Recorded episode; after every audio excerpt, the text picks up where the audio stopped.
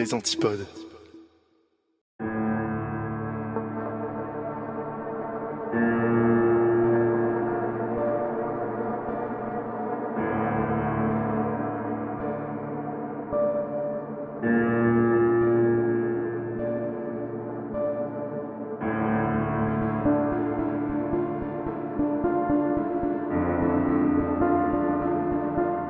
Bonsoir, je suis Yop et je vous souhaite la bienvenue dans l'épisode 13 du rendez-vous de l'étrange.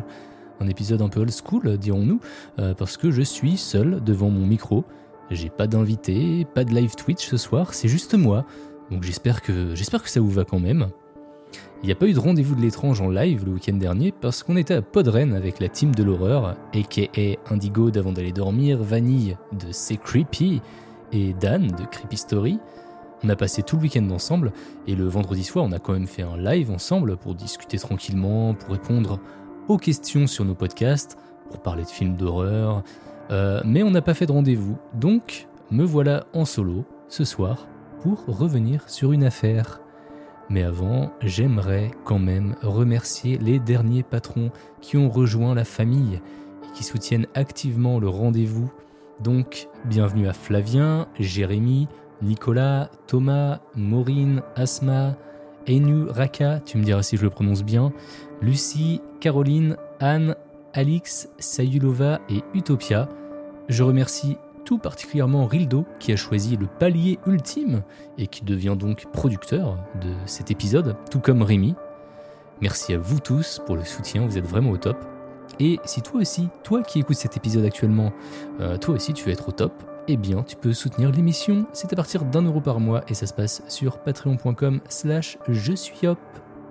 Bon, sans plus attendre, je pense que l'on peut passer à notre affaire du jour.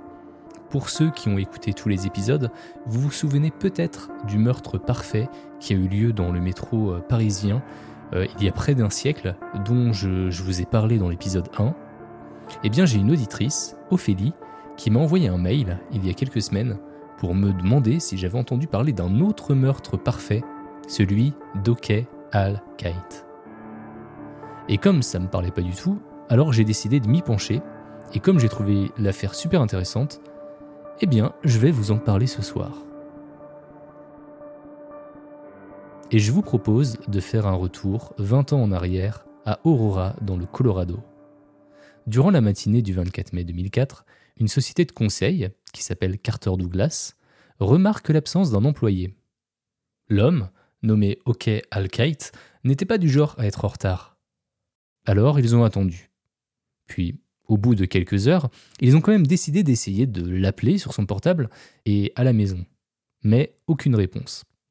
Alors, ils ont appelé son contact d'urgence, Barbara, la sœur de Hal, qui vivait à plusieurs milliers de kilomètres en Virginie.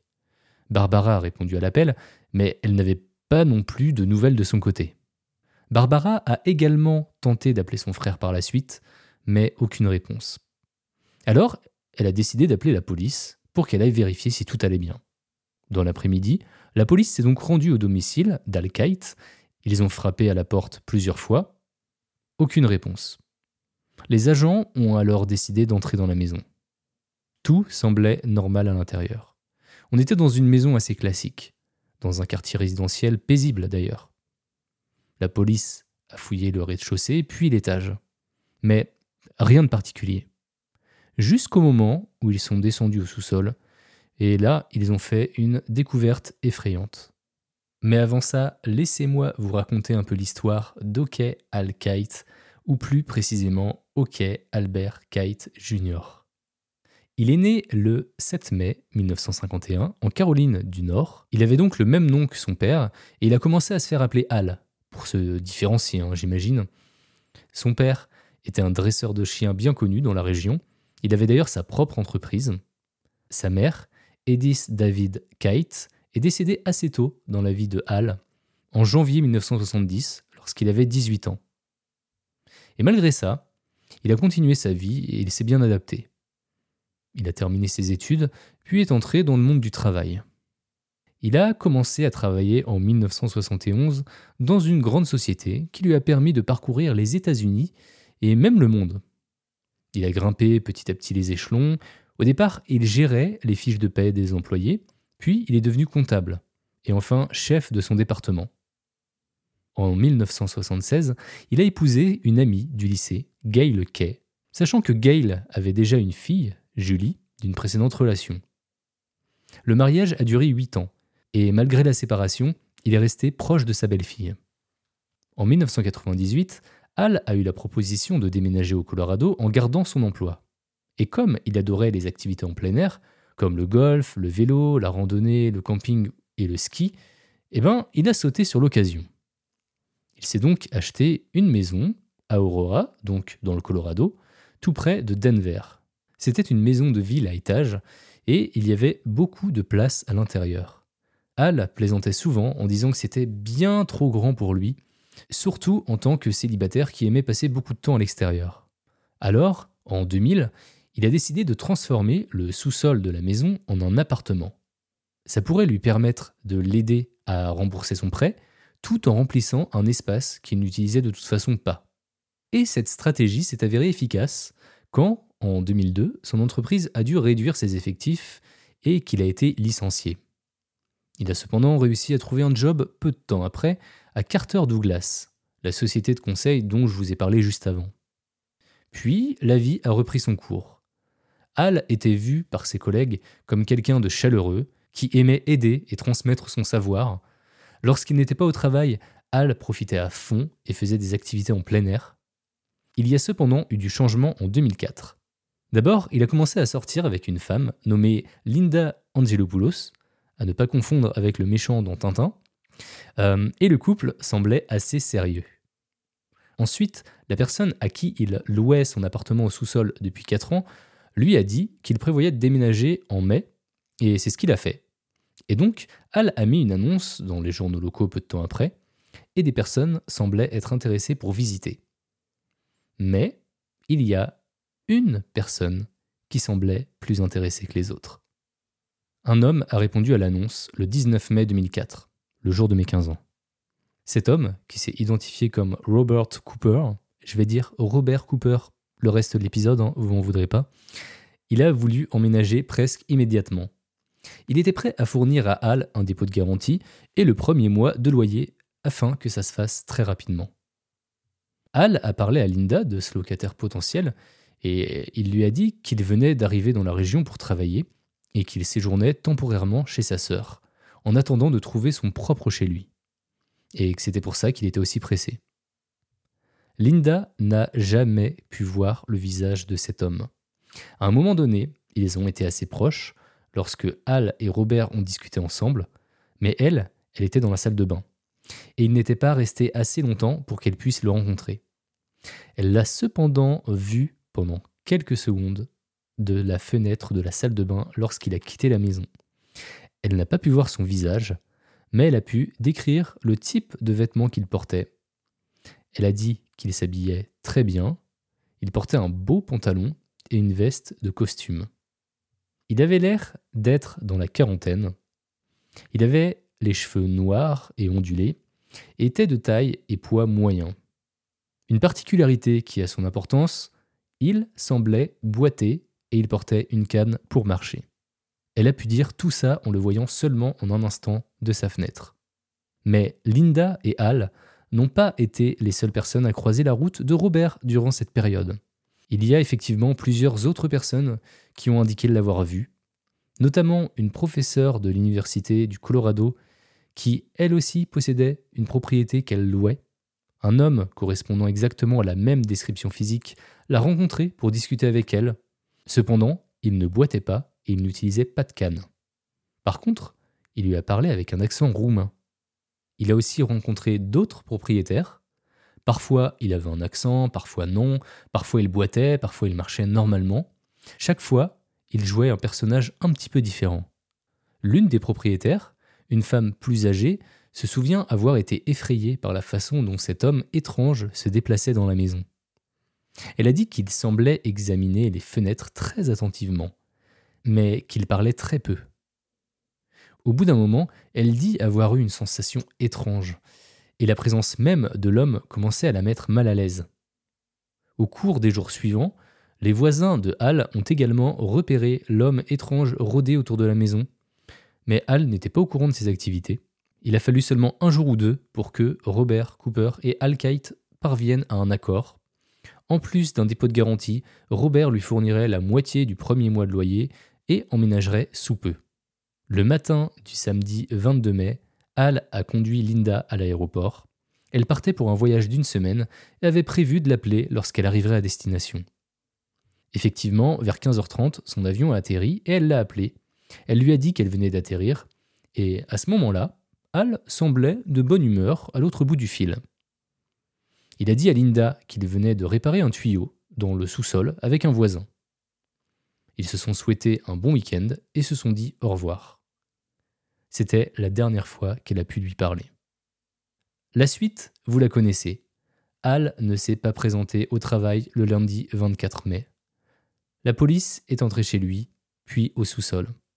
Et là, ils ont trouvé le corps d'Okey Al-Kite allongé sur le ventre. Il y avait des éclaboussures de sang le long du mur et sur le sol autour de son corps, indiquant que sa mort n'avait pas été paisible. Le détective en charge de l'enquête, Thomas Sobieski, a décrit plus tard la scène du crime comme la pire qu'il n'ait jamais vue. Les enquêteurs ont noté une blessure à l'arrière de la tête qui indiquait qu'il avait été frappé par derrière, très probablement lorsqu'il descendait les marches du sous-sol. Puis ses poignets et ses pieds ont été attachés ensemble derrière son dos avec une corde. Ensuite, Al a été torturé pendant des heures, avec différents couteaux et autres instruments tranchants. Selon l'enquêteur, Al serait mort à la suite de 22 coups de couteau. Il semblait être mort quelques heures seulement après avoir parlé à sa petite amie Linda dans la soirée du samedi 22 avril 2004. L'enquête n'a pas déterminé si le tueur avait été invité ou non par Al, mais elle révèle que suite au meurtre, il a passé du temps dans la maison. Il a mangé de la nourriture qui était dans le frigo, il a pris sa douche dans la salle de bain de Hal, il a même dormi dans le lit de Hal et il a porté ses vêtements. Un des voisins a déclaré qu'il serait parti très tôt le dimanche matin, mais avant ça, il a pris le temps de nettoyer toute la maison. Il avait même versé de la javel dans les conduites d'eau, notamment dans les canalisations de la douche, pour détruire toute trace de son ADN. Lorsque la police est arrivée sur les lieux, l'évier du sous-sol était d'ailleurs encore rempli d'eau de javel et contenait tous les objets que le tueur avait touchés. Une douzaine de couteaux, un verre d'eau, un stylo, les clés de la voiture de Hal. Bref, a priori, le tueur était un vrai monsieur propre. Bon, maintenant qu'on en sait un petit peu plus sur ce meurtre et les circonstances un petit peu autour, il est maintenant temps qu'on parle de l'enquête, histoire de comprendre un peu comment la police a procédé.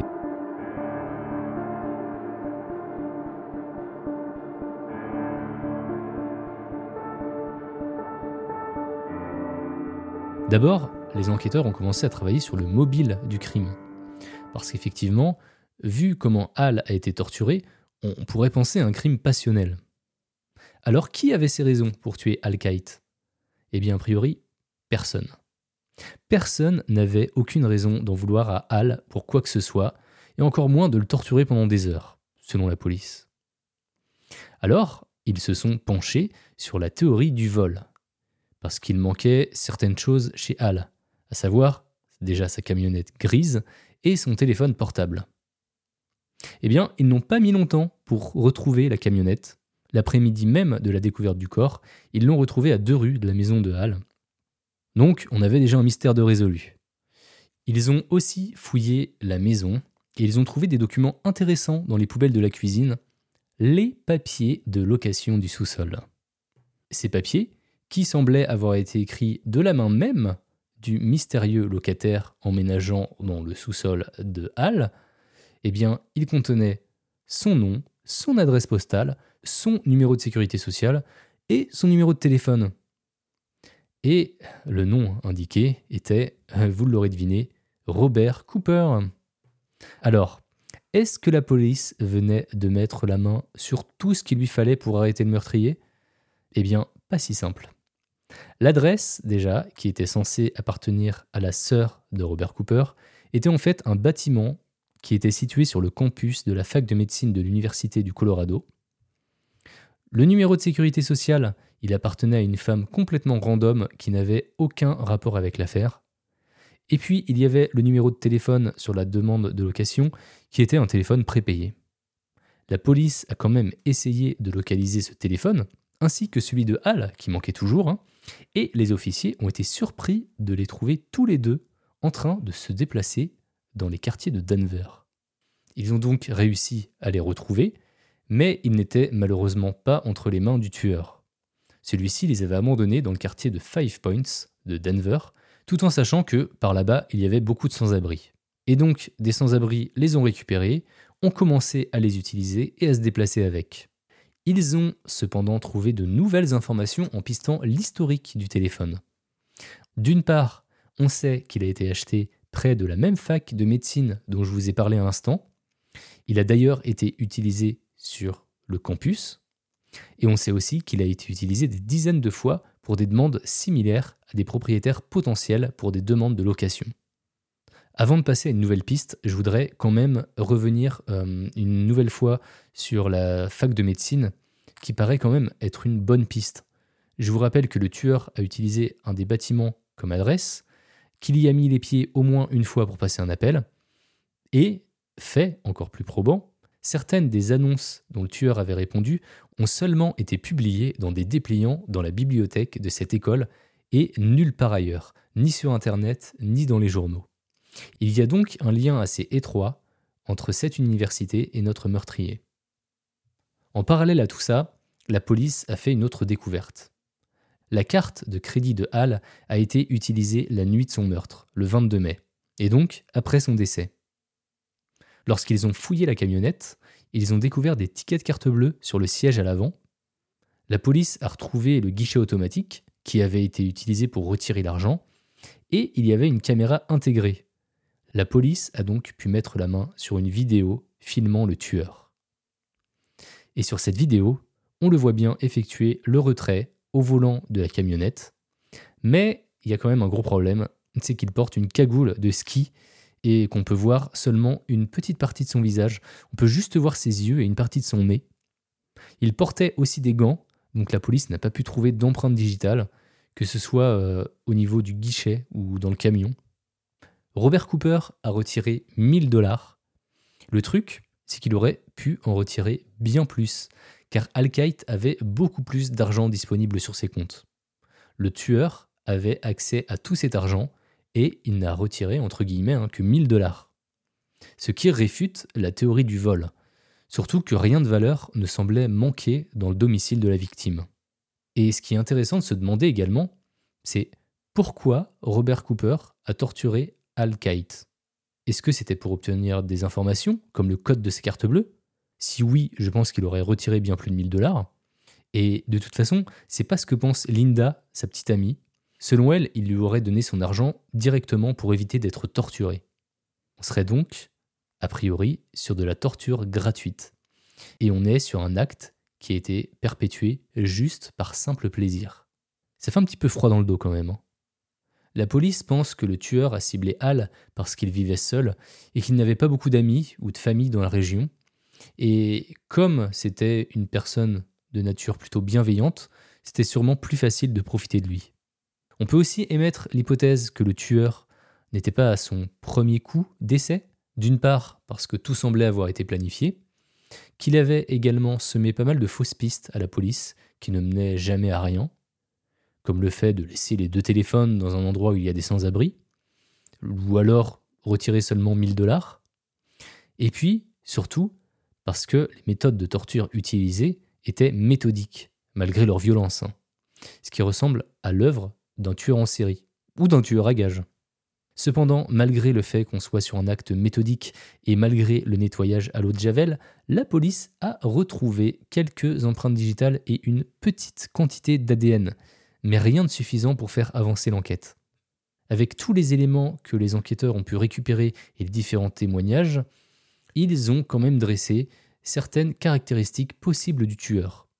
On ne sait pas le degré de certitude pour chacune d'entre elles, mais les voici. On pense qu'il mesurait entre 1m75 et 1m80, qu'il pesait environ 80 kg et qu'il avait les cheveux noirs ondulés. Il était sûrement dans la quarantaine, Mais encore une fois, on n'est pas sûr parce qu'on a des témoins qui disaient qu'il était dans la vingtaine et d'autres dans la cinquantaine. Le tueur était peut-être originaire de la côte Est, en particulier de la région du New Jersey. Il a peut-être un lien avec le secteur bancaire, spécifiquement avec la compagnie Wells Fargo, parce que c'est à Wells Fargo qu'il a retiré les 1000 dollars. Alors je ne sais pas si c'est suffisant pour penser qu'il travaille là-bas, mais en tout cas c'est une hypothèse de la police. Il connaissait aussi peut-être l'université de médecine de Denver, comme on en a parlé. Il s'habillait de façon professionnelle, probablement régulièrement. Il avait peut-être une mère, une sœur ou une autre parente qui vivait dans la région d'Aurora. Et enfin, peut-être, à un moment donné, qu'il a tenté de devenir policier. Les enquêteurs ont émis cette hypothèse parce que ce type de comportement, euh, c'est-à-dire un crime violent suivi d'un jeu contre la police, pouvait provenir d'un échec euh, à devenir policier. Sur la base des observations des voisins et des photos prises depuis le guichet, un portrait robot a été réalisé. Il est facilement trouvable sur Internet si ça vous intéresse. Les funérailles ont eu lieu le 2 juin 2004 et ses proches, dont sa petite amie Linda, sa sœur Barbara, sa famille, sa belle-fille Julie et quelques autres amis et parents y étaient présents. Le meurtre s'est passé il y a près de 20 ans et est toujours irrésolu.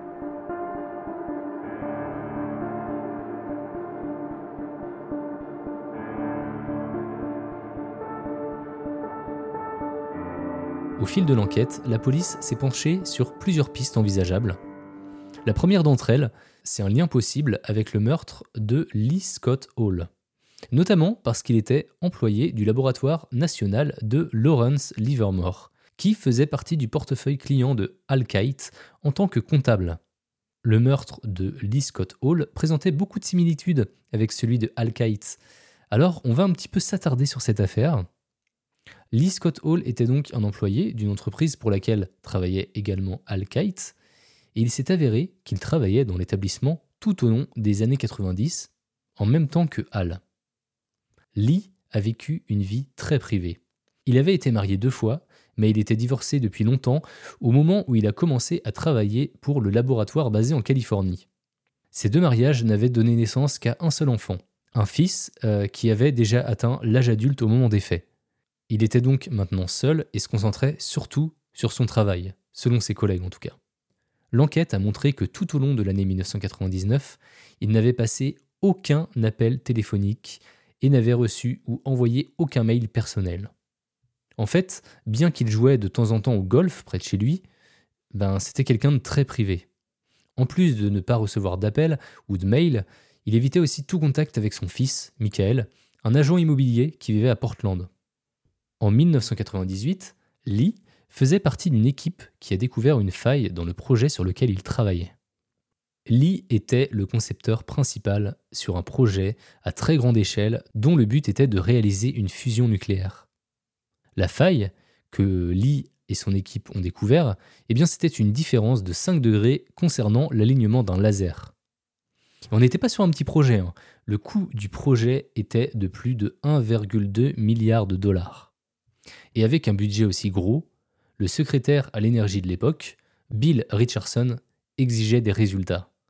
Et donc, la recommandation de l'équipe de Lee est tombée dans l'oreille d'un sourd et le projet s'est déroulé comme prévu. Mais un an plus tard, en septembre 1999, le correctif proposé par Lee Scott Hall et son équipe a gravi les échelons petit à petit et a été approuvé. Le coût de la résolution du problème qu'il avait détecté était estimé à environ 1 million de dollars. Et Lee a reçu une grosse augmentation de son salaire au même moment. Environ un mois plus tard, le mercredi 20 octobre 1999, Lee ne s'est pas présenté au travail. Des collègues ont décidé de lui rendre visite pour s'assurer qu'il allait bien et se sont rendus chez lui. Arrivés sur place, ils ont remarqué que la porte d'entrée n'était pas verrouillée et que la porte située sur le côté de sa maison avait été laissée grande ouverte. Ils ont alors décidé d'entrer et ont d'abord constaté que ses lunettes avaient été laissées dans la cuisine et que la télé du salon était encore allumée. Ils ont continué à parcourir la maison et ont finalement trouvé le corps sans vie de Lee, allongé face contre terre sur le sol de sa chambre. Il pensait à l'origine qu'il venait peut-être de tomber et de se cogner euh, la tête sur la table de nuit qui était juste à côté, mais en regardant de plus près, ils ont bien dû se faire à l'idée qu'ils avaient devant eux quelqu'un qui avait été brutalement battu et poignardé. Il avait reçu un coup à la tempe droite, qui lui avait sûrement fait perdre connaissance, un autre coup qui lui avait brisé la pomme d'Adam, et il avait ensuite été poignardé une dizaine de fois. Un rein et son foie ont été perforés, et son cœur était presque sectionné. Il n'y avait aucun signe de lutte sur la scène de crime. La chambre était rangée, tout comme le reste de la maison. Tout semblait normal. En fait, les rapports toxicologiques de Lee indiquaient qu'il avait consommé de l'alcool plus tôt dans la soirée. Et donc, la police a émis l'hypothèse que le tueur pouvait être quelqu'un qu'il connaissait et qui lui avait rendu visite. Mais comme Lee vivait une vie très privée, retrouver cette personne s'est avéré impossible. Un voisin a dit à la police qu'il avait entendu une voiture aux alentours d'une heure du matin, le 18 octobre, et c'était la voiture de Lee qui a été retrouvée plus tard à seulement une rue de sa maison, exactement comme la voiture de Hall cinq ans plus tard. Et d'ailleurs, aucun objet de valeur n'a été volé. Le portefeuille de Lee était toujours dans sa voiture. Seules les clés de la voiture n'ont jamais été retrouvées. La mort de Lee Scott Hall reste un mystère. Parce qu'il menait une vie tellement privée, il était difficile pour les enquêteurs de trouver des suspects. Et comme rien de valeur n'avait été volé à son domicile, la police a aussi écarté la théorie du vol. Ça doit vous rappeler une affaire, hein, j'imagine. Hein. À la suite de la mort de Lee, ses collègues semblaient cacher des informations aux enquêteurs. À l'époque, il subissait une pression croissante de la part du ministère de l'Énergie qui avait ordonné une enquête approfondie sur les retards du projet et sur son financement. Pour les enquêteurs, on avait un mobile possible pour le tueur.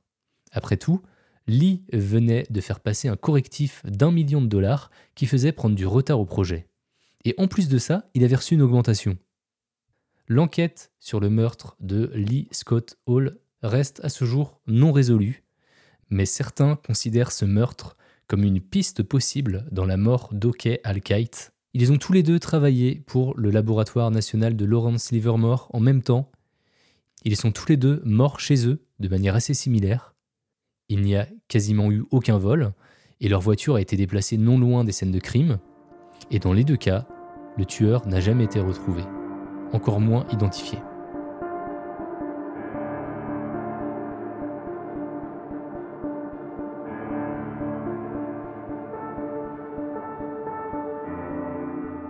On passe à une autre piste qui a été explorée par la police concernant le meurtre de Hockey Alkite.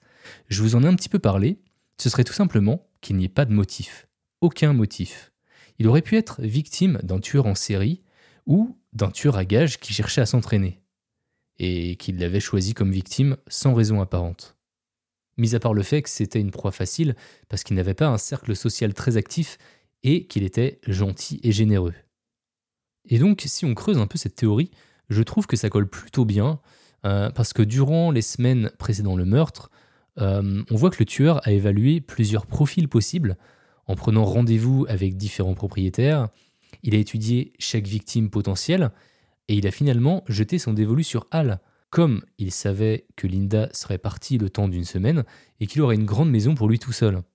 Et donc on serait peut-être sur un tueur en série. La police a d'ailleurs suspecté Israël Kaiz, un tueur qui a opéré entre 1996 et 2012. Il voyageait à travers le pays, il se rendait souvent à un aéroport, ensuite il prenait une voiture de location, il parcourait quelques milliers de kilomètres, et ensuite il commettait ses meurtres. Il est apparu sur le radar des autorités quand il a pris la décision d'enlever, de violer et d'assassiner brutalement une jeune femme nommée Samantha Kenning en Alaska. C'était en février 2012 et il a été arrêté suite à ce meurtre en mars de la même année. Pendant sa détention, Case a partiellement avoué avoir commis de nombreux meurtres, déclarant qu'il avait fait des victimes dans tous les États-Unis. Pour presque tous ces crimes, il n'y avait pas de motif identifiable. Ces crimes étaient aléatoires, et il utilisait souvent des déguisements et faisait en sorte d'induire en erreur la police. Il payait ses voyages en espèces pour ne laisser aucune trace écrite, et il éteignait souvent son téléphone portable pour éviter d'être tracé. Quand Al-Qaïd a été assassiné, Israël avait 26 ans, ce qui le rend jeune pour être le mystérieux Robert Cooper, mais comme il utilisait beaucoup de déguisements, il aurait très bien pu se vieillir. D'autant plus que certains témoins le décrivaient comme étant dans la vingtaine. Et si l'on regarde la vidéo du retrait d'argent au guichet et qu'on la compare avec le portrait d'Israël, bah, enfin moi en tout cas je peux pas m'empêcher de me dire qu'il se ressemble quand même vachement. Hein. Le truc, c'est qu'il s'est suicidé pendant sa garde à vue en décembre 2012. Et donc, il a emporté pas mal de secrets avec lui. Il est sûrement relié à de nombreuses affaires, et bah, peut-être au meurtre de Al-Qaïd. Il y a quand même une chose euh, sur laquelle je m'interroge personnellement, et dont je n'ai pas trouvé de réponse c'est que la police avait prélevé des traces d'ADN sur les lieux du crime, a priori. Bon, des traces minimes, hein, mais je n'ai trouvé aucune info si elle les a comparées avec l'ADN d'Israël Kaiz. C'est possible qu'elle l'ait fait, mais qu'elle ait décidé de laisser cette information confidentielle pour ne pas entraver le déroulement de l'enquête. Ça, on n'en sait rien. Après, je me dis qu'ils ont peut-être fait la comparaison, que ça matchait pas, mais que l'ADN qu'ils ont prélevé euh, sur les lieux du crime, ils sont pas sûrs que ce soit celle du tueur. Donc même si ça matchait pas, Israël pourrait très bien être le tueur. En tout cas, en 2023, près de 20 ans plus tard, on ne sait toujours pas qui a réellement tué Oke Al-Kaït. L'affaire reste non résolue. En 2017, la police a divulgué un nouveau portrait, cette fois-ci justement réalisé euh, grâce à l'ADN récupéré, mais aucun avancement significatif n'a été fait depuis. Et eh bien voilà, cet épisode arrive à son terme. J'espère que l'affaire que je vous ai présentée ce soir vous a plu. Ça faisait longtemps que j'avais pas fait un meurtre avec un degré de mystère aussi élevé, je trouve. Si vous en voulez encore et que vous êtes à la recherche d'histoires mystérieuses ou paranormales, eh ben il y en a plein sur Patreon. Vous avez accès à tous les after shows de la saison 1 et les épisodes supplémentaires de la saison 2. Ça se passe sur Patreon slash je suis Yop. Vous pouvez aussi venir me voir sur twitch.tv slash je suis Yop pour assister au live tous les vendredis à partir de 21h30. Le premier vendredi du mois, c'est le rendez-vous de l'étrange. Le troisième, c'est soirée creepypasta. Et tous les autres vendredis, bah, j'improvise un truc. Le rendez-vous de l'étrange est également sur Instagram, si vous voulez suivre un petit peu les coulisses entre chaque épisode, et aussi sur Discord, si vous voulez discuter avec la commu des Antipodes, le label qui produit ce podcast. Donc voilà, ça fait beaucoup de liens à retenir. Alors, ils sont dans la description, hein ou alors sur yop.ninja, c'est le lien pour les gouverner tous, il y a absolument tout sur yop.ninja. En tout cas, n'hésitez pas à me dire si cet épisode en solo vous a plu. D'ailleurs, petite nouveauté, vous pouvez maintenant commenter chaque épisode sur Spotify et je lis chaque commentaire, donc euh, n'hésitez pas, allez-y. Hein. Vous pouvez aussi mettre une super note et un commentaire sur Apple Podcast pour le faire découvrir, ça aide énormément. Quant à moi, je vous dis à très bientôt pour un prochain épisode du Rendez-vous de l'étrange. Prenez soin de vous.